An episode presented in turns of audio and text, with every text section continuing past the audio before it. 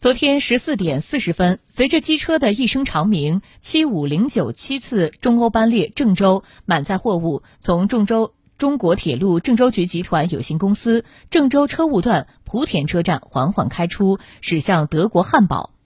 从二零一三年七月十八号首趟开行至今，中欧班列郑州已经走过了七个年头，班列辐射三十个国家的一百三十座城市。成为丝绸之路上一张亮丽的名片。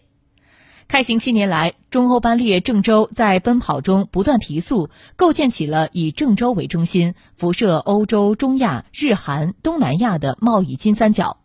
数据显示，通过中欧班列郑州来往中欧的货物涵盖了高档衣物、陶器用品。汽车配件、汽车整车、电子产品、医疗器械、飞机制造材料、牲口进口生鲜、地方特色以及烟酒小食品等一千八百多个品种。经过七年发展，从最初的每月一班起步，到现在最多每周去程十四班、回程十班的开行频次；从时速八十公里到一百二十公里；